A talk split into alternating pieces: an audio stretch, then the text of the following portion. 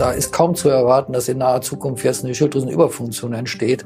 Dann kann ich genauso gut sagen, komm in einem Jahr wieder und ich muss vielleicht dieses Verfahren nicht unbedingt einsetzen. Vollkommen richtig. Also eine äh, Jodanamnese, wie wir das nennen, ist, ist absolut sinnvoll. Da gehört natürlich auch äh, Amiodaron dazu, da gehören andere Präparate dazu, auch Desinfektionsmittel. Man sollte es einmal abgefragt haben, da kann man zumindest erklären, warum es nicht funktioniert. Herzlich willkommen zum Podcast Ärztedach Extra, ein Podcast der Ärztezeitung. Heute mit freundlicher Unterstützung von Sanofi. Über das Thema Schilddrüse sprechen wir heute mit dem Internisten und Endokrinologen Professor Dr. Joachim Feldkamp vom Uniklinikum Bielefeld Mitte und dem Nuklearmediziner Professor Dr. Markus Luster vom Uniklinikum Gießen-Marburg. Lieber Herr Professor Luster, lieber Herr Professor Feldkamp, ja, heute wollen wir über Bildgebung bei der Schilddrüse sprechen. Da denken viele, denke ich, erstmal an die Sonographie. Jetzt bin ich gespannt, was es noch für andere Bildgebungsverfahren gibt. Ja, Markus, ich hatte gerade eine Patientin zugewiesen bekommen, die kam nicht mit einem Ultraschallbefund vom Hausarzt zu mir, sondern die brachte einen Befund einer FDG-PET-CT-Untersuchung mit, wo es eine Anreicherung in der Schilddrüse gab. Das war eine Nachuntersuchung beim Bronchialkarzinom und man war ganz froh, dass man nichts gefunden hatte und nur in der Schilddrüse leuchtete es. Da waren natürlich alle ganz aufgeregt und fürchteten, dass da vielleicht eine Metastase war. Wir konnten Gott sei Dank durch weitere Untersuchungen dann ausschließen, dass es eine Metastase ist. Ist das eine Untersuchung, die wir häufiger jetzt zu erwarten haben bei der Bildgebung der Schilddrüse?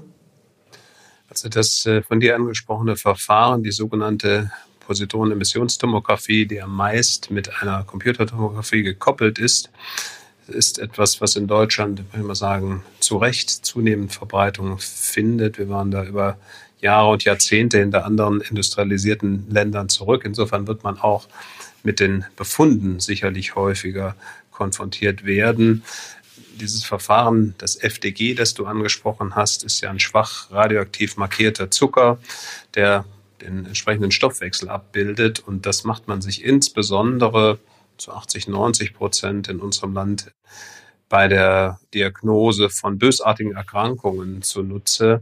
Die anderen 10, 20 Prozent entfallen auf neurologische Untersuchungen, Stichwort Alzheimer-Diagnostik, Stichwort neurodegenerative Erkrankungen generell und auf die kardiologische Diagnostik. Aber bei den Krebspatienten ist man natürlich alarmiert und eine Anreicherung in der Schilddrüse kann natürlich mal eine Metastase sein, aber es gibt auch viele andere Ursachen dafür, gutartige Veränderungen der Schilddrüse. Vielleicht mal als erster Hinweis, wenn es wirklich umschrieben ist, fokal ist, also eher einem Knoten entspricht, kann es ein Hinweis auf Bösartigkeit sein. Wenn es das ganze Organ betrifft und äh, vielleicht auch nicht so intensiv ist, ist es oftmals eine Entzündung der Schilddrüse, also gar bei der Hashimoto, bei der chronischen lymphozytären Töditis kann das ganze Organ ja, als, als äh, Hypermetabol imponieren. Du siehst aber diese Methode nicht als eine Standardmethode, die Schilddrüse zu untersuchen. Ich hatte es ja gerade umgekehrt dargestellt, es sind dann eher Zufallsbefunde im Rahmen einer anderen Diagnostik, so wie wir es ja auch bei allen möglichen Untersuchungen des Halses sehen, dass dann Schilddrüsenknoten auffallen. Es gibt durchaus, aber nicht im Stromaendegebiet Deutschland Untersuchungen dazu, wie weit das prädiktiv oder als Ersatz für die ja schon im anderen Podcast angesprochene MIBI-Untersuchung gelten kann. Aber es ist kein Standardverfahren in der Schilddrüsendiagnostik. Das also bei benignen Erkrankungen. Ja, das sehe ich genauso. Wir haben ja als Standardverfahren sicherlich die Sonographie als erstes und dann kommt ja oft Ihr Nuklearmediziner ins Spiel und die Patienten bringen die Befunde einer Technetium-Szintigraphie mit. Welche Bedeutung hat denn die Technetium-Szintigraphie eigentlich?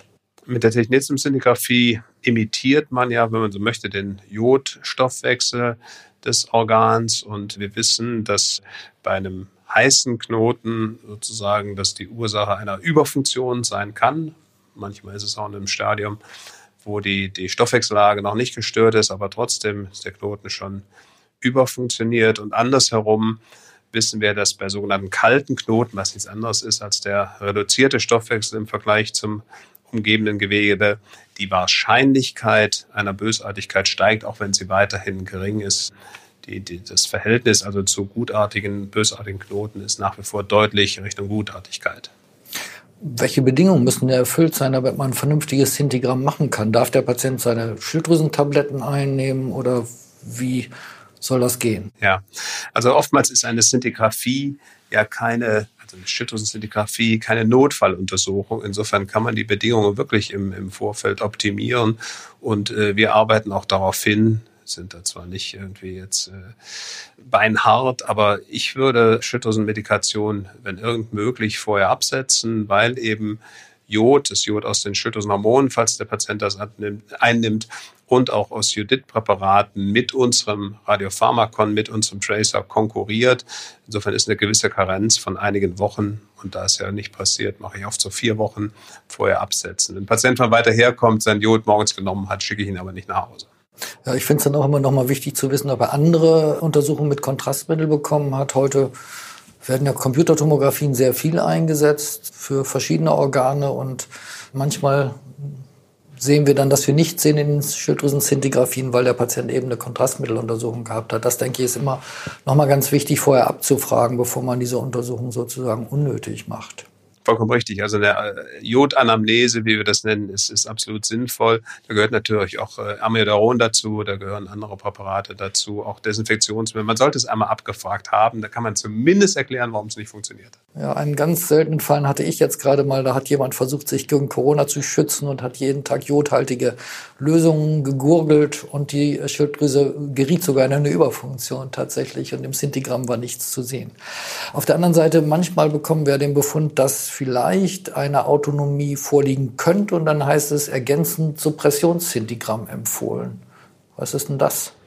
Also das ist ein Verfahren, das aus meiner Sicht äh, viel zu selten eingesetzt wird. Man kann durch die, äh, Endo, die exogene Suppression des gesunden Gewebes oftmals ganz gut herausarbeiten, dass der Patient wirklich eine umschriebene Autonomie hat. Dafür gibt man äh, für eine gewisse Zeit Schilddrüsenhormone. Einige Kolleginnen bevorzugen die T3-Gabe. Ich selber auch wieder das Argument, es passiert nicht, äh, macht das mit einer mehrwöchigen Lebertoxingabe. Dabei muss man ein bisschen im Auge haben, wie der Patient internistisch aufgestellt ist. Also man darf jetzt auch nicht, äh, sagen wir mal, jemand, der schon eine Armee leitet, allzu sehr äh, da supprimieren.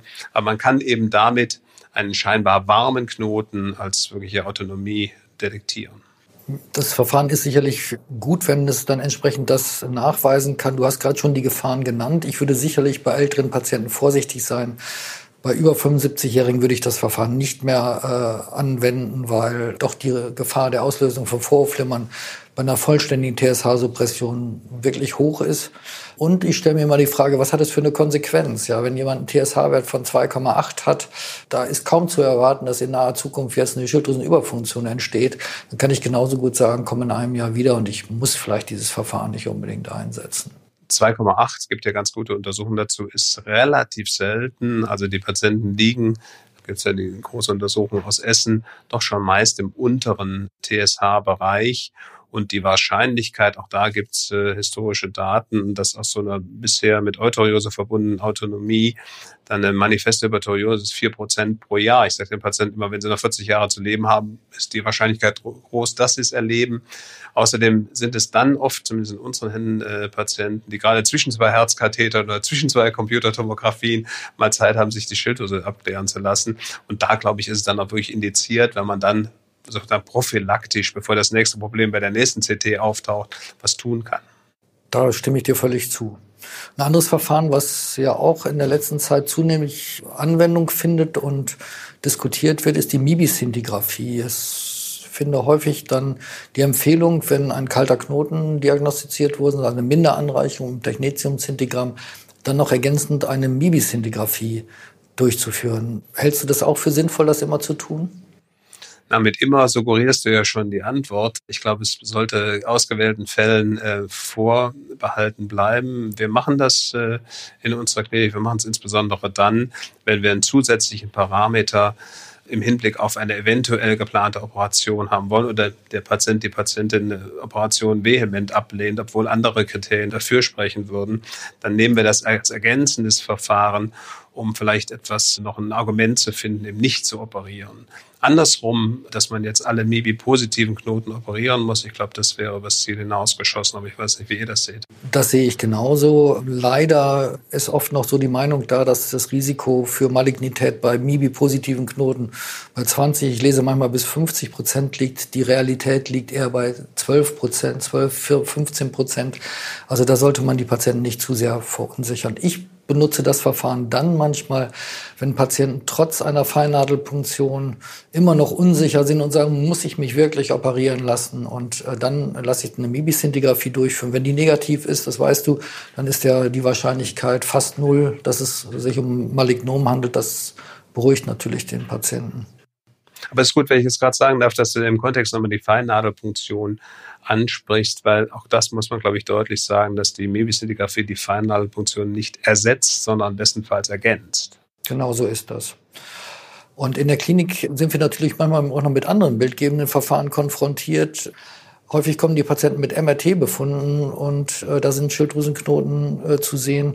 Siehst du irgendeine Indikation für die MRT-Untersuchung bei Schilddrüsenknoten? Das ist ganz selten und wenn dann meist von unseren Operateuren getriggert, wenn es um komplexe Operationen, gerade bei einem schon nachgewiesenen Schilddrüsenkarzinom geht, dann kann der MRT hilfreich sein, um eben eine bessere Operationsstrategie zu entwickeln. Aber bei der schon so häufig angesprochenen banalen Struma ist da kein Stellenwert. Ja, das glaube ich ist so und das gleiche gilt auch für die Computertomographie. Bei der Computertomographie ist es natürlich nochmal doppelt wichtig zu wissen, dass man vor einer Schilddrüsenoperation kein Kontrastmittel gibt, weil wenn man ein differenziertes Schilddrüsenkarzinom dann entdeckt, möchtet ihr als Nuklearmediziner gerne die Radiotherapie in den meisten Fällen machen und äh, das ist dann natürlich zeitverzögert erst möglich wegen der Jodkontamination durch das Kontrastmittel. Ich glaube, wir haben jetzt so fast alle Verfahren besprochen, die es gibt. Vielleicht kommen wir noch auf zwei zu sprechen, ja. die so ein bisschen exotischer sind. Aber zum Beispiel beim medulären Schilddrüsenkarzinom haben wir natürlich auch was im Portfolio, gerade für die Patienten, die den nachweisbares Calcitonin haben, das vielleicht auch noch steigt, wo man mit anderen Verfahren bisher nichts gefunden hat. Wir brauchen CT der äh, Lunge, wir brauchen kontrastgestütztes CT der Leber, aber unsere Verfahren, das F-Dopa-PET, manchmal auch das Gallium-Dota-PET sind da oftmals zielführend, auch bei negativer Vordiagnose. Ja, das ist ja auch ganz wichtig. Früher haben wir oft das Oktrotit-Syndigramm gemacht. Ist das noch? Das ist weitgehend äh, verdrängt. Also in unseren Händen eigentlich noch ein Patient vielleicht pro Jahr, wo die Kostenübernahme fehlt oder irgendjemand aus irgendwelchen Gründen darauf besteht. Aber die Positronenemissionstomographie hat diese Verfahren verdrängt. Ja, danke für deine letzten Ergänzungen. So haben wir eigentlich einen Bogen gespannt von der sonografischen Untersuchung, den wichtigen szintigraphischen Untersuchungen wie Technetium-Szintigraphie und neuerdings auch die MIBI-Szintigraphie hin zu den ergänzenden Verfahren, die vielleicht der Operateur braucht, wie die MRT-Untersuchung, eine Computertomographie ohne Kontrastmittel bis hin zu den eher selteneren, aber wichtigen nuklearmedizinischen Verfahren wie DOTA-PET-CT. Und ich denke, dass wir damit eigentlich das ganze Spektrum abgedeckt haben. Das äh, FDG-PET-CT werden wir eher so als Zufallsdiagnostikum vielleicht in die Hände bekommen und das spielt keine so große Rolle. Vielen Dank für die interessante Diskussion mit dir. Danke auch. Ja, ich sage auch danke an dieser Stelle. Das wird ja sehr erhellend mit Ihnen beiden über die Sonographie deutlich hinausgeht. Vielen Dank auch für die ja, praktischen Tipps im Vorfeld der verschiedenen Untersuchungsmethoden. Herzlichen Dank.